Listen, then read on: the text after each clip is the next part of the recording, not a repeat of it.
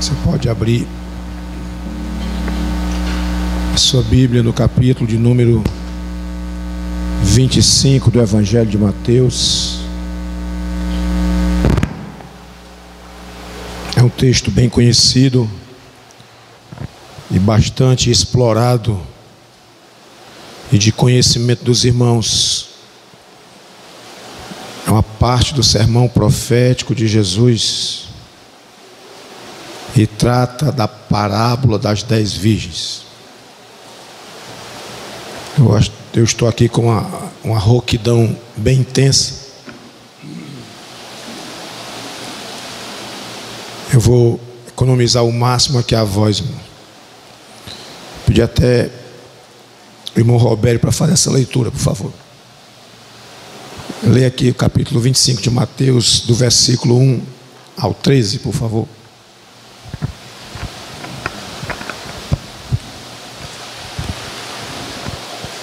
Pessoal da Amada Igreja, com a do Senhor. Assim diz a inerrante e infalível palavra do Senhor.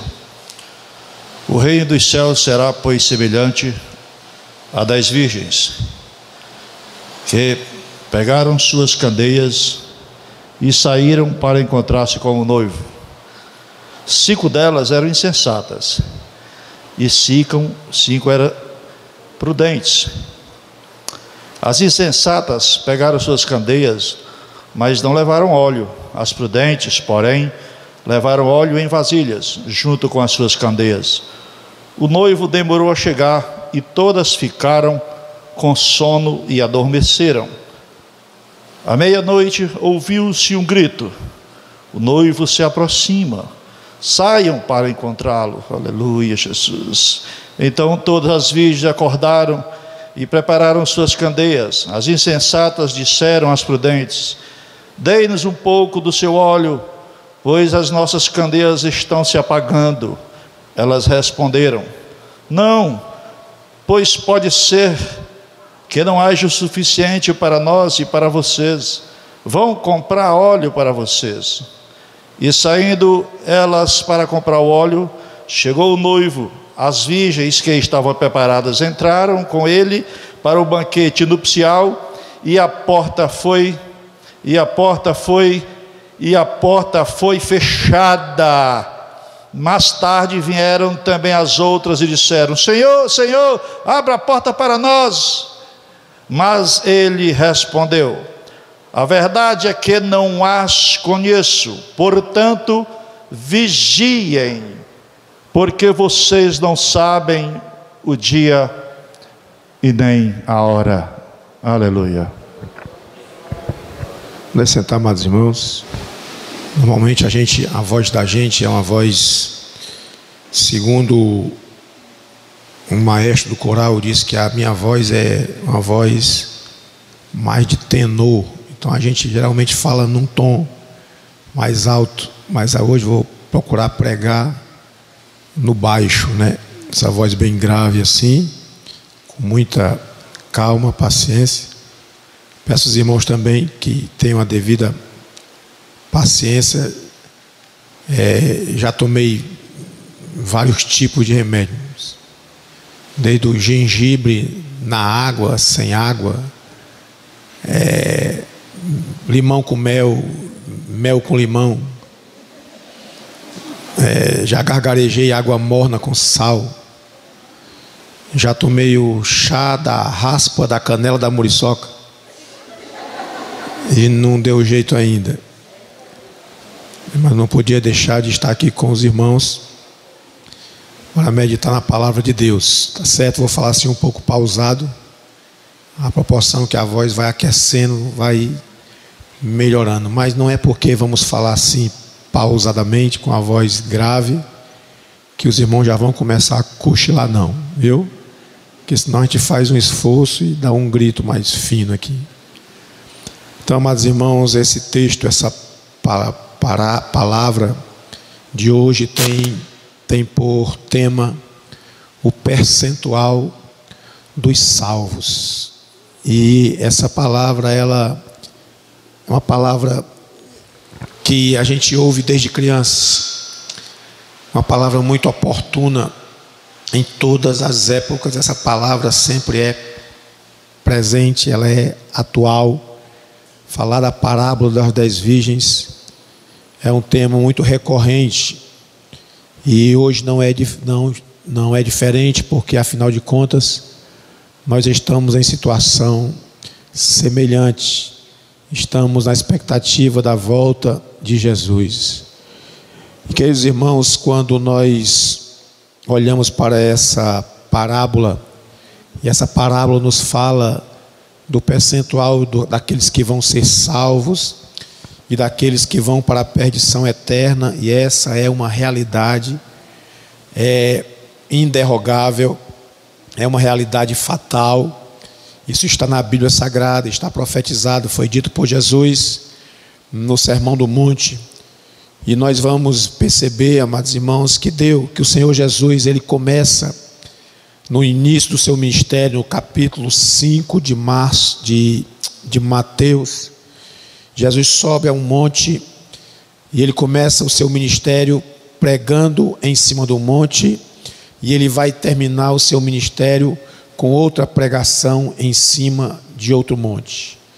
Nesse primeiro monte, nesse nesse monte é da, o, o, o monte em que ele proferiu o seu primeiro discurso, ele traz aquele discurso que eu diria que era um discurso que atraía muita gente, porque era o sermão das bem-aventuranças. Felizes são aqueles, felizes, felizes. E esse discurso realmente ele é atrativo.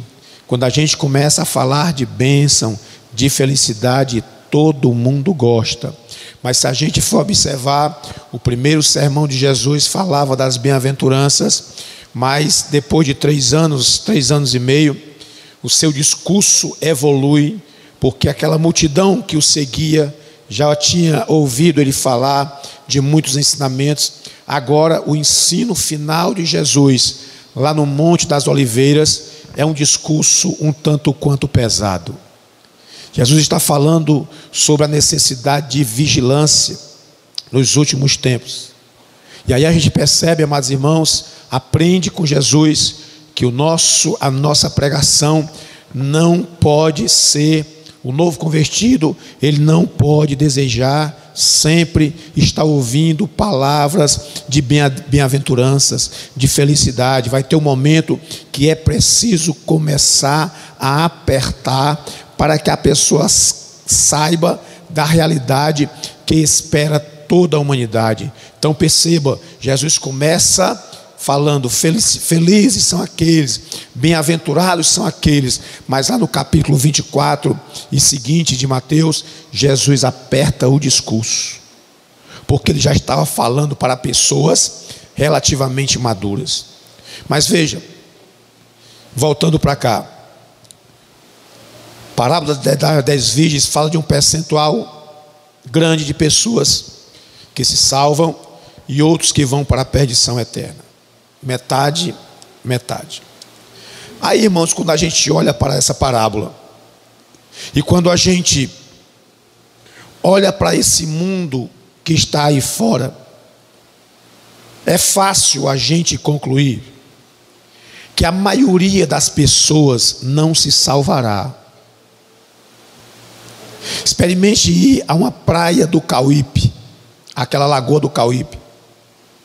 Um sábado à tarde ou um domingo à tarde, você vai ouvir ali devassidão, aquelas músicas, uns carros de som alto, tocando músicas de funk, as pessoas dançando, bebedeira.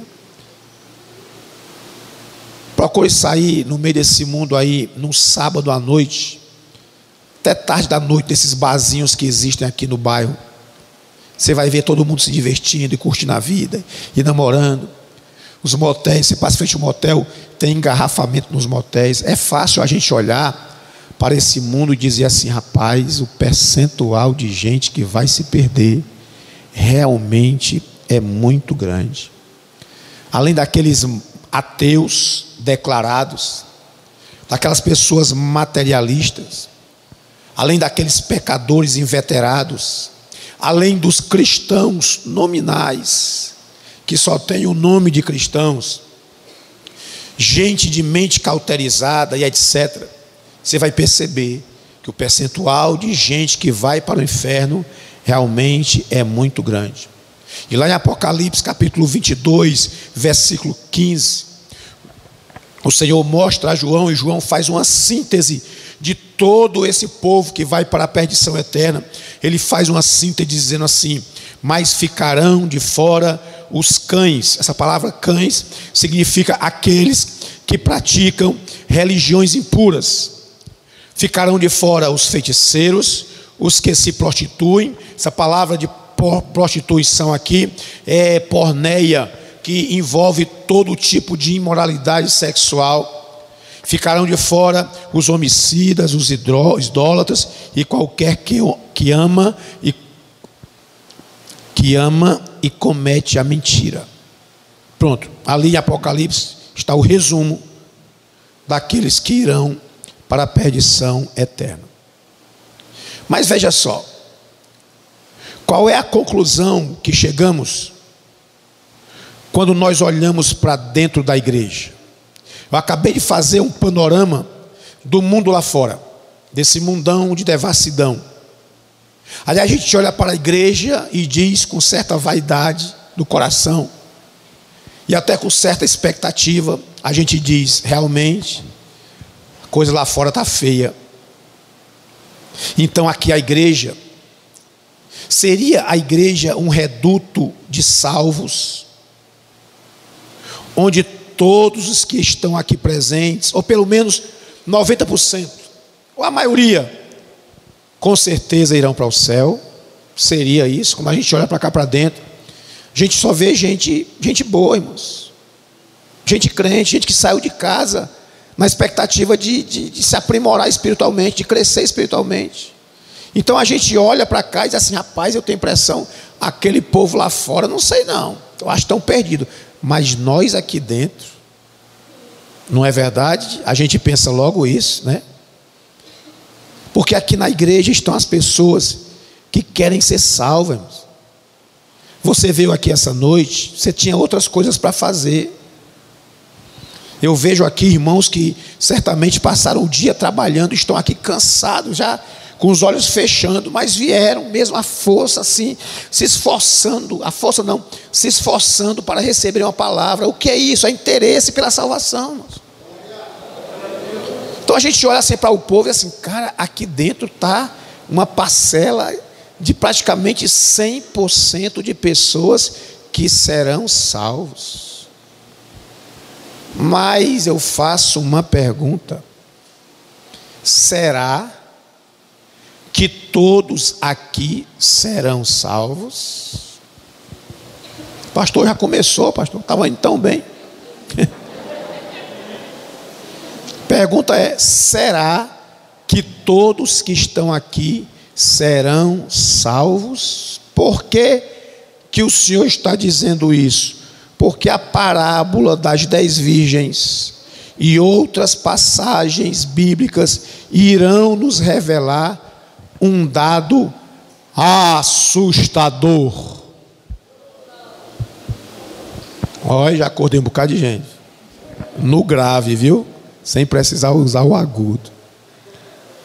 Essa parábola e outras passagens vão revelar um dado assustador em relação à igreja. Essa parábola faz parte de uma série de parábolas que fecham o discurso escatológico de Jesus, o discurso profético de Jesus acerca do que ainda vai acontecer nesses últimos tempos. E Jesus ele vai fazer uma comparação desses últimos tempos com os dias de Noé. E Jesus vai dizer: assim como foi nos dias de Noé, casavam-se, davam-se em casamento, e até que Noé entrou na arca e a porta foi fechada, veio o dilúvio e matou a todos que estavam fora. Jesus vai também dizer, nesse mesmo contexto, que a vinda súbita dele é comparada como o aparecimento de um ladrão que ele chega na hora em que menos esperamos, não é verdade?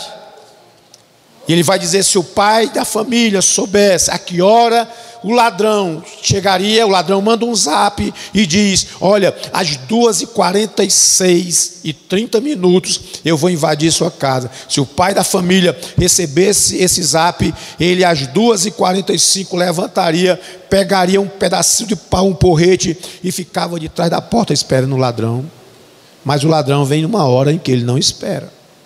Jesus está falando sobre isso, sempre no contexto da sua vinda. Ele fala sobre a administração, sobre a mordomia, é, citando a parábola dos dois servos, o servo vigilante e o servo distraído. Está aqui, logo, logo nesse contexto, Jesus fala sobre isso. Jesus também fala sobre a parábola dos talentos. E por fim, ele fala sobre a vida eterna e o castigo eterno. No meio desses temas, Jesus cita a parábola das dez virgens. E essa parábola das dez virgens era um típico casamento oriental. E como é que acontecia esse casamento oriental? Era assim. No antigo Oriente e até atualmente para aquelas bandas de lá, a mulher não tem vez, viu? A mulher não tem vez. A figura central do casamento não era a noiva, era o noivo. As noivas se paramentavam todas para esperar o noivo e entrar num cortejo cerimonial, nupcial, para encontrar noivo. Hoje em dia, aqui no Oriente, no Ocidente, a cultura é diferente. Quando a gente está celebrando o casamento, o noivo entra, todo sorridente, ninguém nem se levanta. Ele entra, fica ali todo sorridente. Agora, quando a noiva vem, meu irmão, o enxame é grande. Toca uma música.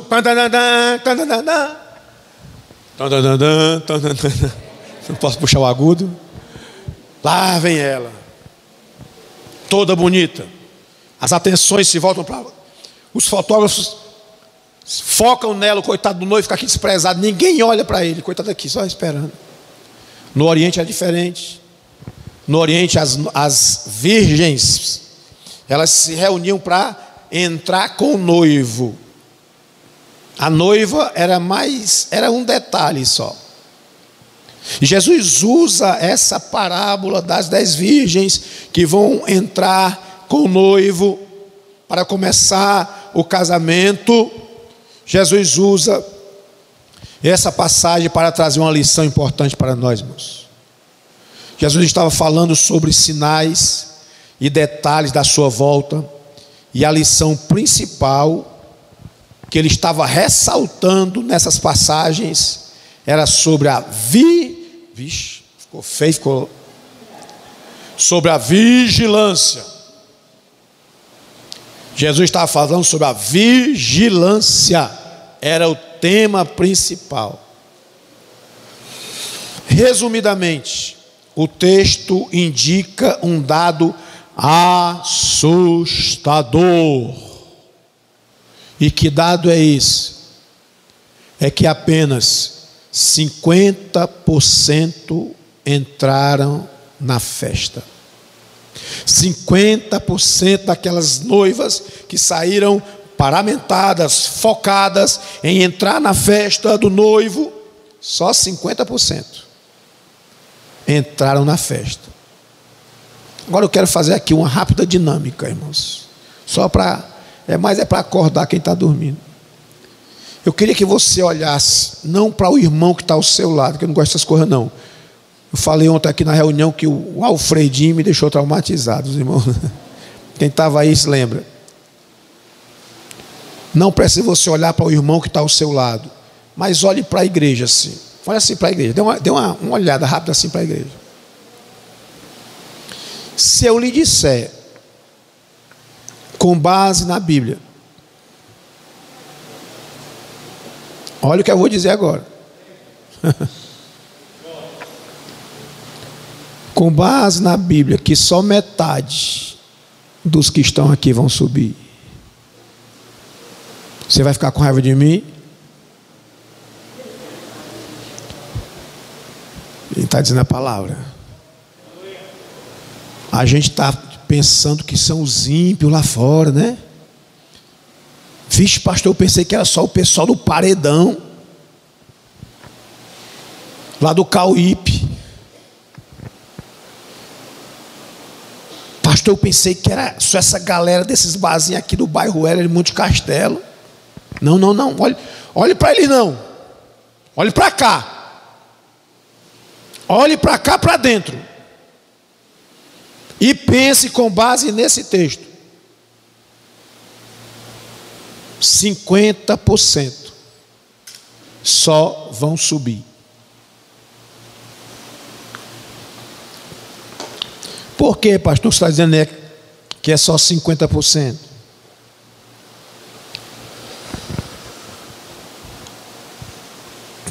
Irmãos, o Senhor deu essa estatística. E essa estatística não está isolada somente na parábola das dez virgens. Lá em Lucas 17, se puder botar aí, irmã, por favor, 34 ao 36. Lucas 17, 34 ao 36. Diz assim, ó: Digo-vos que naquela noite estarão dois numa cama, um será tomado, o outro será deixado. Se tem dois, sobe um, fica o outro, qual é o percentual? 50%. Estarão duas mulheres moendo uma será levada, outra será deixada. Qual é o percentual? Dois estarão no campo trabalhando. Um será tomado e o outro será deixado. Qual é o percentual? 50%. Quando a Bíblia fala assim, olha, estarão dois numa cama, está falando de uma relação conjugal. Isso está dizendo para você, marido, que se sua mulher é santa, é uma serva de Deus, você não vai subir pendurado na saia dela, não. Isso está dizendo, minha irmã querida, que se o seu marido é um servo de Deus, está se preparando para a volta de Jesus e você não está nem aí, você não vai agarrado na aba da calça dele, não. Esse vínculo conjugal, ele é um amálgama, uma, um cimento muito forte para a relação conjugal aqui na terra, mas ele pode ser rompido no momento do arrebatamento. Marido não salva mulher, mulher não salva marido, rapaz. Tem muito marido escorado na santidade da sua esposa. Tem muita mulher escorada na santidade do seu marido. E o Senhor avisa. Só vai ter um preparado, se tiver só um preparado, vai subir só um. Pastor, o, te, o, o versículo também diz que estarão duas em, casas, em casa moendo, trabalhando. Ei, minha irmã, você trabalha ao lado de uma pessoa que se diz serva de Deus na confecção, aqui do seu lado, enquanto você está ali com seu fone de ouvido, ouvindo hinos, ouvindo a palavra, tem uma nojenta aqui do seu lado que diz que é crente, que diz que é santa e com fone do ouvido, ouvindo forró. Não é porque ela vai estar do seu lado que vai subir também, não. Só vai subir quem estiver santificado e pronto. Você pode ficar ali do lado dela, ela pode se agarrar em você, mas não sobe. Não sobe. Salvação é individual. Salvação é individual. Oh, meu Deus do céu. Não importa o quanto duas pessoas sejam próximas, pode ser irmão, siameses, irmão univitelinos, pode ser gêmeos. salvação é individual. Destino, o seu destino pode ser diferente. Dois no campo, na roça, do mesmo jeito. A Bíblia é pastor, mas 50%, né, pastor? O percentual é, é baixo dos que vão se salvar, né? 50%. É não, irmãos. Vamos comparar com o, Novo, com o Antigo Testamento? Vamos fazer uma comparaçãozinha com o Antigo Testamento. Olha só. Se nós compararmos com o Antigo Testamento, nós estamos é na vantagem. No tempo da graça. Sabe por quê? Por quê? Isso é um exemplo já. Caleb e Josué. Veja outro exemplo. Abraão. Ele e a mulher dele. O Senhor sai da tua parentela. Que eu tenho um projeto contigo. O Senhor resgata ali Abraão e Sara e Ló se agarra nas, nas pernas do tio e vai também. Lá na frente ele se perde. Lá em Sodoma e Gomorra, se o Senhor não tem misericórdia dele, quantas pessoas ficaram para trás? O Senhor, o Senhor levou Abraão e sua mulher. E o restante?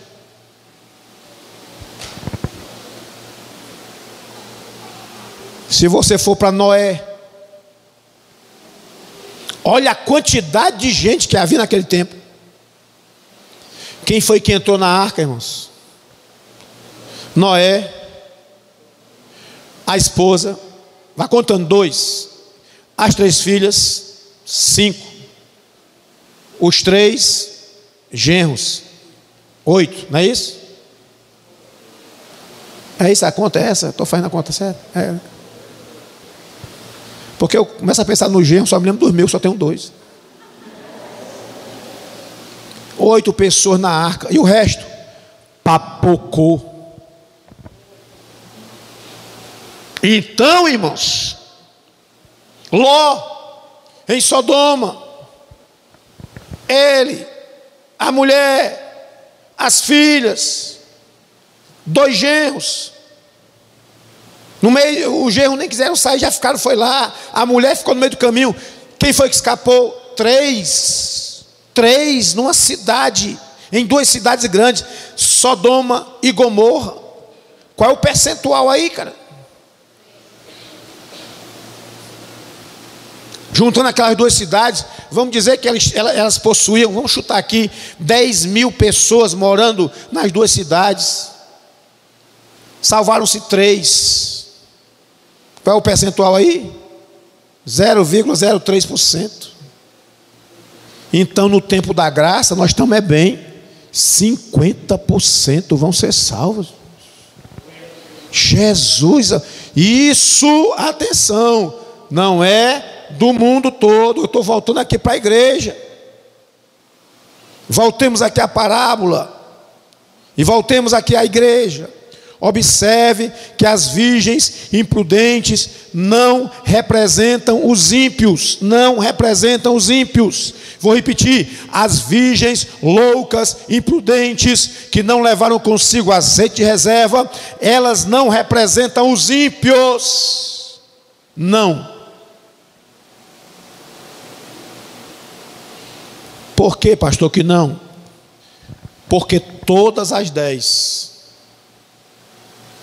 saíram com um propósito no coração: encontrar-se com o noivo. Os ímpios lá fora não têm esse propósito, irmãos. Quem tem o propósito de um dia encontrar-se com o Senhor nos ares são os crentes. Então as dez eram crentes, irmãos. As dez eram crentes. Escute isso, por favor. Aquelas virgens, elas saíram com o propósito, deixaram suas casas, vestiram indumentária, se prepararam todinhas, se paramentaram, foram em busca do noivo, ao encontro do noivo. Aqui há pessoas também que deixam suas casas, deixaram os seus lazeres, deixaram suas ocupações para virem à igreja e devem estar interessadas sim no reino de Deus. Você está aqui porque tem interesse um dia se encontrar com Jesus, sim ou não? Pronto. Aquelas dez, as dez também tinham o mesmo propósito. Por que é que nós estamos aqui, irmãos? Vamos ser sinceros, porque nós estamos interessados numa vaguinha lá no céu. Você sabia que se, se descesse um anjo aqui, um querubim, ficar aqui no lugar dos, dos querubim que tinha aqui e sumiu, os querubim foram por lá. Se deixasse um querubim aqui, com a trombeta na mão e tocasse, pó, pó, pó. Deus mandou um recado para a igreja no mundo. Deus mandou dizer que a partir de agora não há mais céu nem inferno.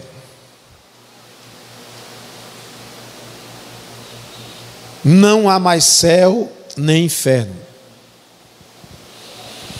Morreu, acaba aqui, acaba a sua história você é uma alma que simplesmente desaparece, o seu espírito desaparece para sempre.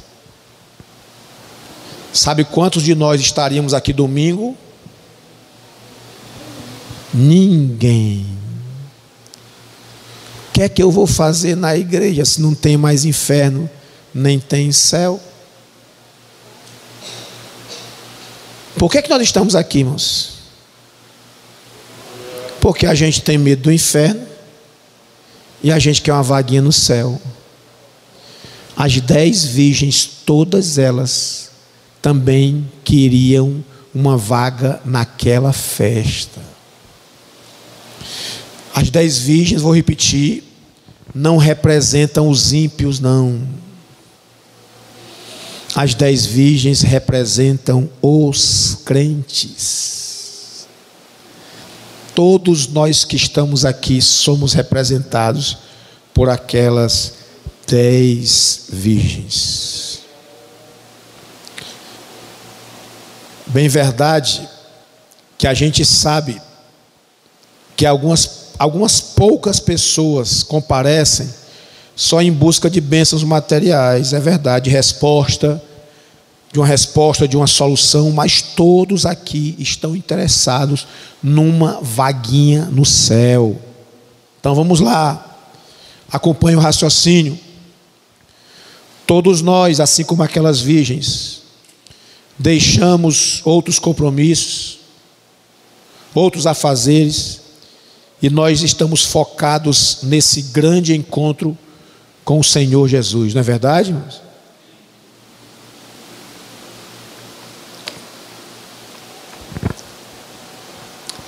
propósito daquelas dez virgens era o mesmo. Que era, vamos para essa festa de casamento.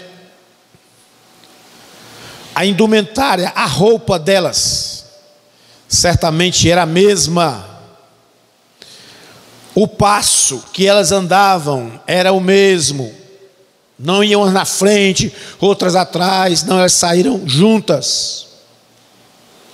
Mas o final, o que foi que aconteceu no final? Por que, que só cinco entraram? Nós podemos concluir que as aparências enganam. Se Jesus disser assim, ó, Jete, olha aí para esse povo e manda uma relação de quem vai para o céu, só no olhar, ia começar aqui. O querubim fulano de tal vai. O Fábio, a irmã, a irmã. A lista estava completa, irmão. Rodando aqui, tudinho, terminava aqui no Mão Robério. Não, em mim, né? Que eu também. em mim também, né? Na relação. Vou esquecer de mim, não. Jete, olhe pela cara do povo. Olhe pela cara. Quem é que você acha que vai? Senhor, vai todo mundo, a lista está completa. As aparências enganam. As aparências enganam, as aparências enganam, as aparências enganam. Todas as dez virgens tinham a mesma roupa, certamente tinham. Tinha uma lâmpada consigo. Olhando de longe, rapaz, parece até um uniforme. Estão indo para onde? Todas nós estamos indo para um casamento. Vocês vão se encontrar com quem? Vamos encontrar com a mesma pessoa do noivo. E vocês vão sair todas juntas, vão chegar juntas. Todo mundo vai sair junto e chegar junto. As aparências enganam. Sabe por quê? Olha onde é que está a diferença. Elas saem da sua cidade, do seu local, do local onde elas habitavam. Bora mulher, bora mulherzinha, bora mulherzinha, bora. Cadê fulano, hein? Olha mulher para se atrasar. Espera aí que está passando batom. Vamos na frente? Não, vamos todo mundo junto. Todo mundo junto. Mulher, ei mulher, tu esqueceu a tua lâmpada. Vale é mesmo, minha lâmpada com azeite. Aí sempre em qualquer grupo, irmão, em qualquer grupo, a psicologia vai explicar isso. Em qualquer grupo destaca-se logo um líder, um líder natural. E alguém certamente entre elas assim: vamos conferir tudo. Todo mundo com véu, com véu. Todo mundo com a roupa limpa, roupa limpa. Todo mundo com a lâmpada, todo mundo com a lâmpada. Tá acesa a lâmpada, tá. Vamos embora. Assim acontece com todos nós. Quando nós começamos a nossa caminhada, nós carregamos também cada uma lâmpada. No momento em que aceitamos a Jesus como Salvador, o azeite é colocado em cada um de nós. Todos nós começamos a nossa caminhada já levando azeite conosco. Todo mundo aqui que aceitou Jesus de coração, no momento em que veio aqui à frente, o Senhor fez uma limpeza no coração velho, jogou um bocado de tralha fora e disse assim: Agora você é templo e morada do meu Espírito Santo. Azeite aqui é símbolo do Espírito Santo. Então, todo mundo que começa a caminhada, começa já levando a sua lâmpada acesa. Até aí, tudo bem? Glória a Deus por isso. Lâmpadas acesas. Propósito único. Qual é o propósito? Encontrarmos-nos um dia com o noivo. O nosso destino é encontrarmos-nos com o noivo chamado Jesus Cristo. Todo mundo recebe, irmão, parte já com esse azeite no coração, alegria, paz, satisfação pelo perdão, comprovam a presença do Espírito Santo em nossas vidas, porque não se admite uma pessoa que diz que aceitou a Jesus como seu Salvador e não sinta a alegria do Espírito Santo, não se admite que uma pessoa que diz que aceitou Jesus como seu Salvador sinta paz no seu coração, sinta a alegria do perdão. Sabe o que é isso? É azeite já depositado nas nossas lâmpadas, e aí nós estamos, estamos prontos para começar a caminhar com a nossa lâmpada acesa. Glória ao nome de Jesus. Quer ver uma prova de que nós recebemos uma porção do Espírito Santo ao recebermos Jesus como Salvador? É que nós já começamos a produzir boas virtudes pode ser o caba mais nó cego que, que, que era. Você já vê uma mudança de atitude na vida dele. O que é isso? É a presença do Espírito Santo de Deus no coração. Ele já começa a ter uma ojeriza, uma aversão às coisas que ele praticava. É a, produ é a produção de frutos dignos de arrependimento. É frutos que demonstram que houve arrependimento. Passa no bar, tá lá a galera todinha numa tarde de domingo. Vamos aqui torcer, o Ceará e Fortaleza. Ei, mas, ei, mas, ei, mas senta aqui, mas, senta aqui, macho, cara. Conversa, mas meu negócio agora é outro. Vou passar direto, vou ali para a igreja Canaã, vou assistir ao culto. Cara, cervejinha gelada chega tá chiando. Cara, se conversa é essa, eu vou é para a igreja, lá, lá também tem chiado. Aí,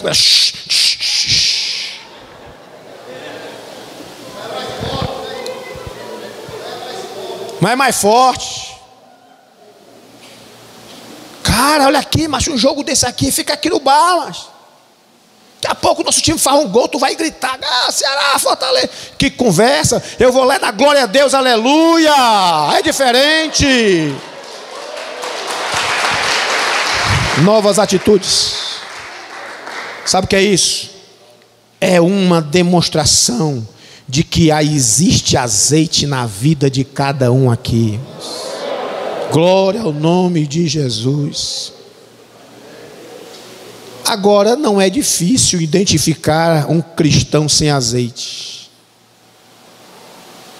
Não é difícil não. O cristão sem azeite,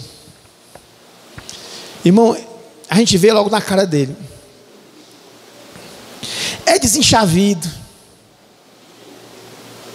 é um negócio de uma tristeza. Ou culto que não acaba. Ou pastor chato, chato é tu. Os irmãos é chato. Oh meu Deus do céu. Irmão, tá tudo bem? É, né, irmão? Mais ou menos. É o crente Wiley. Ó oh, vida, ó oh, azar, ó oh, céus, tudo reclama. É ranzinza. Não se dá bem com ninguém. Todo mundo olha para ele com a cara feia, só ele que é o bonitinho arranja contenda onde está. Todo mundo é inimigo dele. Ai para lá, lâmpada é sem azeite. Está seca do Espírito Santo. Não consegue produzir uma das virtudes do fruto do Espírito: bondade, paz, longanimidade, alegria, amor, mansidão.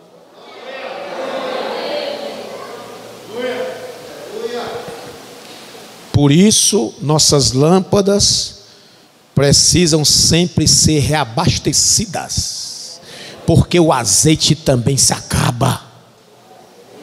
Está pensando que uma lâmpada acesa não consome azeite? Consome. Consome. A gente se prepara para trazer uma mensagem dessa, traz uma mensagem, o Senhor da graça e tal. Mas se eu for pregar amanhã, ou sábado ou domingo, tem que abastecer de novo, porque senão chega aqui seco, rei, seco, seco, seco, seco, seco, seco, seco. Precisa de abastecer. A gente precisa abastecer essa lâmpada. Aí é que está a coisa. Porque entre o início da caminhada até encontrar com o noivo, existe um lapso de tempo.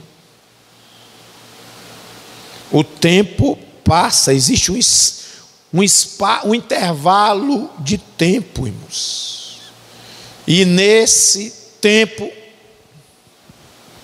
o azeite se vai. Porque crente é assim, crente que tem azeite, necessariamente ele está com sua lâmpada acesa. Não existe esse negócio assim, mas eu estou tô, tô cheio do Espírito Santo, cheio do Espírito Santo mas tua lâmpada está apagada, triste. Irmão, não venha mentir para mim, não, viu? Pastor, eu estou cheio de Deus e tua lâmpada apagada. Porque tua lâmpada está acesa, existe um gasto de azeite, e esse azeite precisa ser reabastecido todos os dias. Uma coisa que acontece muito com a vida da gente que é pastor, o professor escola dominical, é assim a gente se prepara para um culto. Culto de domingo, Senhor, amanhece ali de manhã no domingo, os irmãos, pastor, toma aqui um cafezinho. São de Jesus tem poder, só depois da escola. Pastor, o café. Irmão, depois da escola. Estou aqui num propósito. A gente se prepara e tal, tal, tal. Termina de pregar domingo. Quando termina, rapaz, amanhã tem que pregar na sede. Vou já orar. Vou já buscar o Senhor para reabastecer a lamparina de novo. Termino de pregar segunda-feira lá, cansado. Ainda vou para um racha depois, toda segunda-feira. Chego mortinho, mas na terça-feira de manhã, Senhor, a palavra do Monte Castelo na terça-feira. O Senhor me abastece aqui. Senhor. Irmãos, se a tua lâmpada está acesa, está havendo gasto de energia, gasto de azeite, é preciso é abastecer. Então, entre o início da caminhada e o encontro com o noivo, há um lapso temporal e o azeite vai se vai com o tempo. Você já percebeu como isso acontece na semana? Já percebeu como isso acontece? Quem é crente domingueiro, graças a Deus aqui os irmãos são teceneiros, são quinquineiros e são domingueiro também. Então, mas quem é domingueiro, a gente percebe a cara das pessoas chegando assim, chega assim, ó, se acabando, cheio de, cheio de batom na boca e chegando aqui, só o bagaço. Culto de domingo às vezes é um peso. Se não fossem os irmãos que estão sempre buscando aqui ao Senhor, os caras chegam assim, aí chega aqui e começa. Oh, glória a Deus. Ah, aí encheu a vasilha. Agora eu tenho azeite para gastar a semana todinha. Pastor, até domingo que vem. Quando é domingo, chega aqui de novo. Arrastando. É, irmãos. Não estou discutindo aqui se o irmão trabalha, se tem sua ocupação. A realidade é essa. Se não buscar ao Senhor em casa, se tiver com negócio de todo o tempo na internet, YouTube, Netflix, seja lá o que for, vai morrer espiritualmente, cara. Precisa abastecer todo dia essa lâmpada, buscando ao Senhor Jesus.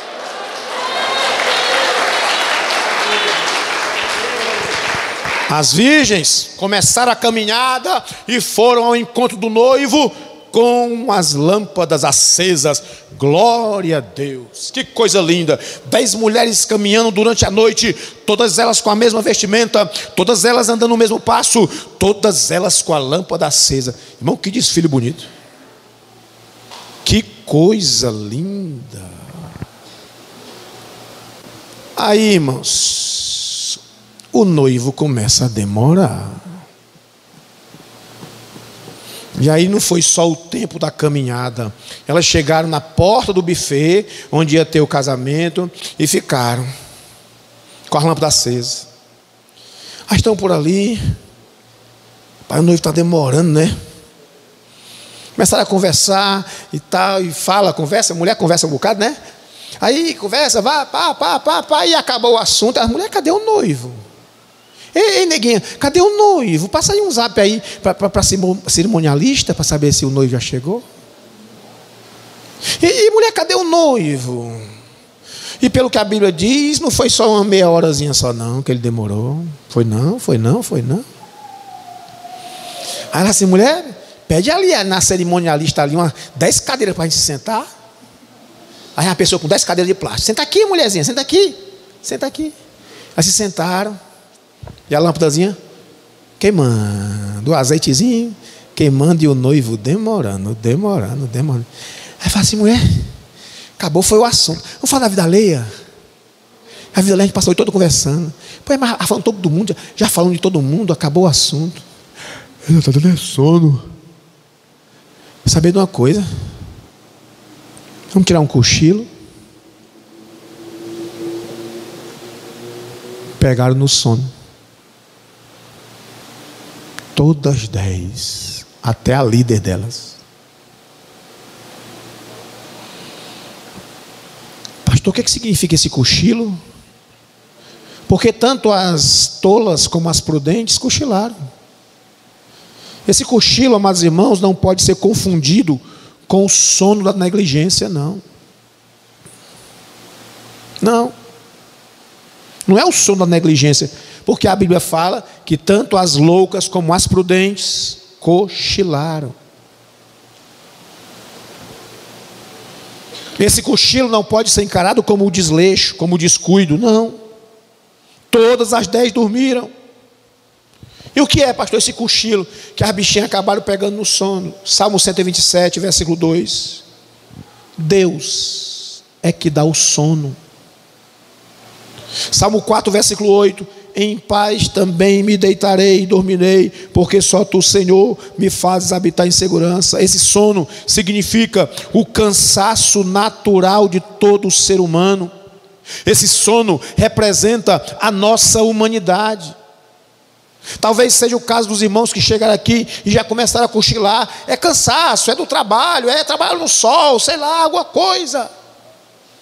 Ou então ficaram até tarde assistindo filme.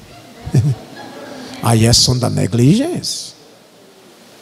Mas vamos dar um desconto. Os irmãos trabalharam, estão aqui cansados. É o cansaço do ser humano, não quer dizer que sejam negligentes, não. Faz uma raiva grande ao pastor, mas não quer dizer que sejam negligentes, não. É do cansaço, todo mundo cansa. Prudente, ou nércio, tolo, cansa. É a nossa humanidade. Questão é dormir com azeite de reserva. Questão é a gente se deitar em paz, tendo azeite de reserva, dormir e acordar com azeite. No meio da noite, o noivo demorando. Um eu já vi noivo demorar, mas noivo, né? Esse cabo está passando é batom, é. Cabo pode demorar. E as bichinhas pegaram no sono. Noivo demora, o azeite vai se acabando, se acabando. A chama daquele crente que, assim que aceitou Jesus, era querendo dar uma voadora em Satanás, querendo arrombar as portas do inferno, querendo entrar nas favelas. E aí, aí, aí, se eu pegasse esse microfone no lugar do pastor, eu pregava aqui que só o, não sei quem. Aí a caminhada, a caminhada, a caminhada, a lâmpadazinha vai se apagando. Meus irmãos, preste atenção. Qual é o grande teste para nós cristãos? O grande teste para nós cristãos é a espera.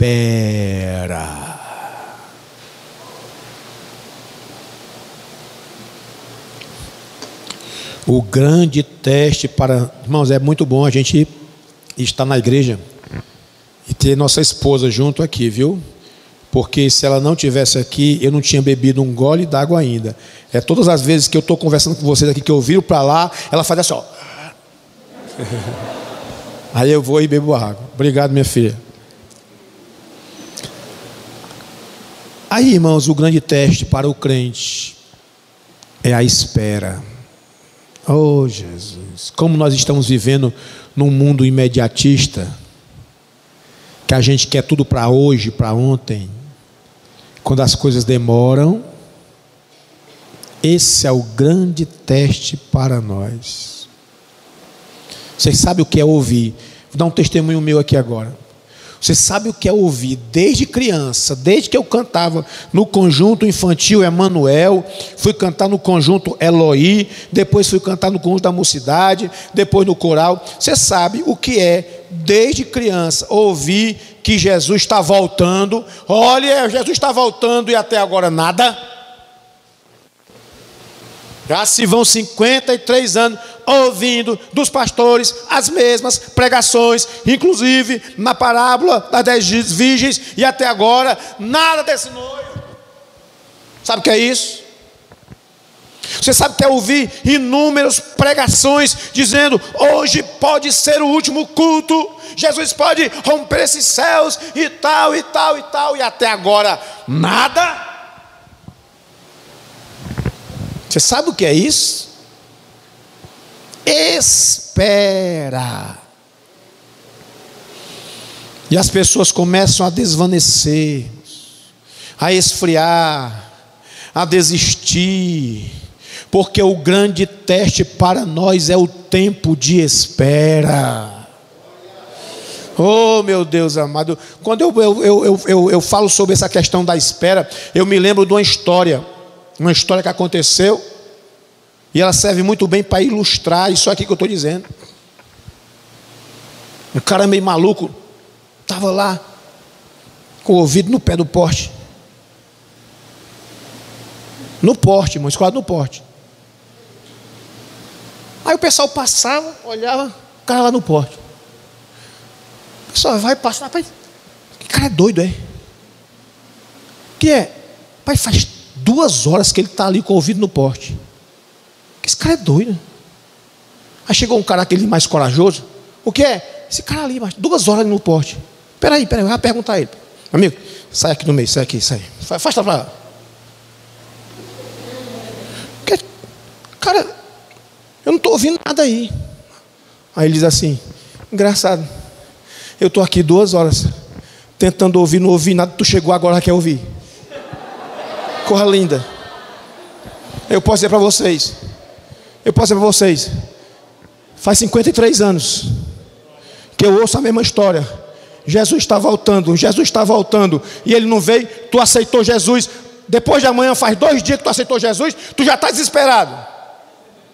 Mas menino mesmo, estou dizendo mesmo um negócio desse. Estou dizendo mesmo um negócio desse. Pastor, é porque eu aceitei Jesus já faz uma semana e, eu vi o pastor, o senhor dizendo que Jesus estava perto de voltar. Já faz sete dias e mais doze horas e mais alguns, alguns minutos e nada. Homem, faz tempo que eu estou aqui, mas faz tempo, cara. Eu, eu, eu vou me embora, eu vou me embora. Eu perdi a paciência. Qual é o nosso grande teste? A espera. Muita gente já desistiu. Muita gente já desistiu. Desistiu de esperar, e porque desistiu de esperar, deixou de abastecer a sua lâmpada. Um grande teste que o Senhor, nesses dias agora, faz dois anos e mais seis meses ou mais, que o Senhor fez um teste com a sua igreja. Esse teste se chama pandemia. Como é isso, pastor? Quem tinha azeite de reserva, a igreja fechou as portas. Quem procurou abastecer em casa, quem procurou assistir aos cultos, quem tinha azeite de reserva voltou quando a igreja abriu. Aleluia. Quem não tinha azeite, que dependia só da pregação do pastor, foi embora e não voltou mais. E talvez nem volte. Está repreendido, pastor. Quem eu? Ah, repreendeu outro. Estou falando de azeite de reserva. Irmão. Nós estávamos em casa e pensando, oh meu Deus, quando é que a igreja vai abrir? Irmão, você sabe o que é? Você sabe o que é, porque você passou por isso. Em pleno domingo, você num quarto ou na sala da sua casa, juntamente com a família, o pastor sai pregando lá do outro lado, e você com os copinhos assim, já que não tem copinho da Santa Ceia, pega uma xícarazinha pequena, uma xícara grande, com um pouquinho de vinho, uns pedacinhos de pão ali da padaria mesmo, e o pastor fica de pé, vamos celebrar a ceia. E eu ali, como pastor, peguei o pão e se rasguei e saí servindo ah, os meus familiares, e eu me lembrando das festas na igreja, das santas ceias na igreja, e torcendo para voltarem os cultos. Mas teve crente dizendo: graças a Deus, domingo à noite eu vou assistir aos Trapalhões. Então, mais Trapalhões não, né? Assistir ao Fantástico. Eu vou assistir o Fantástico. Os hebreus no, no deserto tiveram que esperar 40 anos o que foi que aconteceu? Desespero. Moisés sobe para passar 40 dias no monte. Moisés, é, é, é, Arão, Moisés não volta mais não, mas vamos fazer aqui um bezerro. É mesmo, né? Teve outro assim, rapaz, Moisés está perdido, está fazendo a gente rodar, pra, é, é, é, é, caminhar em círculos. Vamos levantar um capitão e vamos voltar para o Egito. Falta de paciência, irmãos falta de paciência. O tempo é um teste para nós. Ah, Jesus. O tempo pode passar, o tempo pode demorar, mas nós temos uma promessa e nós estamos agarrados com essa promessa que Jesus vai voltar. O noivo pode demorar, mas um dia a trombeta tocará, dizendo: Aí vem o noivo, saí-lhe ao encontro. A demora é um teste, irmãos. A demora é uma peneira. Um dos grandes desafios é o tempo de espera. Por isso, o escritor aos Hebreus, no capítulo 10, versículo 35 ao 37, vai dizer: Não abandoneis, pois, a vossa confiança, pois nela há grandioso galardão, porque necessitais de paciência, para que, depois de haver desfeito a vontade de Deus, possais alcançar a promessa, porque ainda um pouquinho de tempo, e o que há de vir virá, e não tardará. O Senhor vai voltar, e Ele quer encontrar gente com as lâmpadas acesas. Louvado seja o nome de Jesus. Para a gente terminar, irmãos. Alguém gritou: Eita, abriu a porta do, do, do buffet. Lá vem o noivo. Saia ao encontro dele. Na hora que elas acordaram meio atordoada, houve um ribuliço. As lâmpadas já se apagando. Perceba que as cinco virgens prudentes, as cinco virgens imprudentes, Olha o detalhe, a Bíblia é fantástica. Olha o detalhe da parábola. As cinco virgens imprudentes, tolas, loucas, nécias, pediram às outras prevenidas. Olha, olha a expressão: dai-nos, escute, dai-nos um pouquinho. E as prudentes, as prevenidas disseram: ide e comprai. Olha a diferença aqui. Me dá. A outra diz: vá comprar. O que é que significa isso, pastor? Existe um preço. Existe um preço, irmãos, para encher a vasilha de azeite. Tem um preço, viu? Você não enche a sua vasilha deitado numa rede em casa assistindo Netflix, não, viu? Aí depois chega aqui para o irmão, irmão Átila, irmão Átila cheio de azeite, aí a pessoa, irmão Átila pagou o preço, aí chega o. Está dormindo, está dormindo, está dormindo, está dormindo.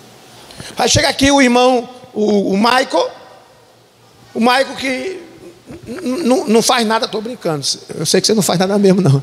Mas, não, o Maico está lá na casa, só estudando, estudando, assistindo Netflix, assistindo futebol e, e tal. Aí, na hora do aperto, aí vai para o irmão Acre. Irmão Acre, me dá. Cara, ele pagou um preço. Vá comprar. Vá pagar o preço. Você está pensando que esse negócio de unção e virtude, ela é transmissível assim por osmose? Ai, meu irmão, vou me encostar ali, perto daquela irmã ali, ali eu vou ficar perto dela ali, porque ela é cheia da unção. Eu vou me esfregar nela até pegar a unção. Pega não! Você passa por osmose, não. Ai, morrer de se esfregar. Tem um preço. Tem um preço. Tem muita gente que não quer pagar o preço, viu, irmão? Pastor, qual é o preço? Acordar de madrugada para orar, meu bichinho. Teve aqui uma. Terminou terça-feira, né? Vou falar de novo. Uma campanha de oração, o clamor, pela nação, pela igreja e pela família. Eu vou não. É, que hora? Seis horas? Vixe, seis horas da madrugada. Eu estou no meu segundo sono. Aí teve irmão que veio. Irmão, você acredita? Eu vou falar aqui. Eu vou falar. Silvio Santos dizia: Silvio Santos fala ou não fala, né? Aquele negócio, né? Eu vou falar. Você acredita? Que teve gente aqui que nem compareceu, apareceu um dia só. Aí disse assim: Pastor, me ajude, eu estou com um problema na minha família, lá em casa está um tumulto. Não me lembrei que o cara apareceu aqui. A vontade, irmão, de falar. Deu vontade de dizer o seguinte: vou lhe ajudar, não. Eu não lhe vi aqui no clamor, pela família, pela nação, pela igreja. Agora você vai me pedir socorro. Para quê? Para eu botar a mão na sua cabeça e você ser abençoado. Se eu botar a mão na tua cabeça, tu vai cair duro no chão. Pastor, isso é ruim, né? É não. Ou é? Talvez. Aí você não vem buscar o Senhor e depois, pastor, me socorra.